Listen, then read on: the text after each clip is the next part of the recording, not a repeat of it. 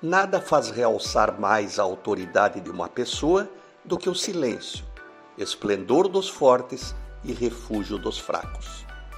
Vocês já perceberam como aquele que cala, que escuta, que observa é sempre mais admirado que o tagarela, que tem opinião sobre tudo? Os grandes sábios da história sempre foram comedidos, discretos, humildes e silenciosos. Falavam e respondiam com o olhar. Melhor, seus silêncios faziam com que os interlocutores encontrassem respostas para suas próprias perguntas. Tenho amigos que me são caros, mas que estão no grupo dos tagarelas.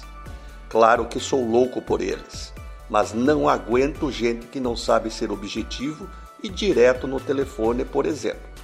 Gente que só tem vírgula e não sabe o que é ponto final. Um professor espanhol certa vez me disse: só fale quando tiver certeza que tuas palavras signifiquem mais que teu silêncio, porque este deixará ao menos dúvida na cabeça das pessoas quanto à tua verdadeira capacidade e inteligência. Olha, nunca vi tanta besteira falada nas redes sociais, desde o momento que a tecnologia deu a oportunidade de todos opinarem sobre tudo. Na verdade, muitas palavras nunca indicaram muita sabedoria.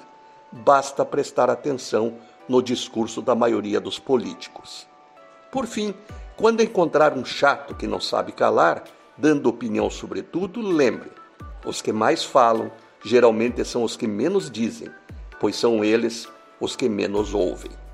E mais forte do que uma voz que cala é o silêncio que fala. Renato Folador, para a CBN.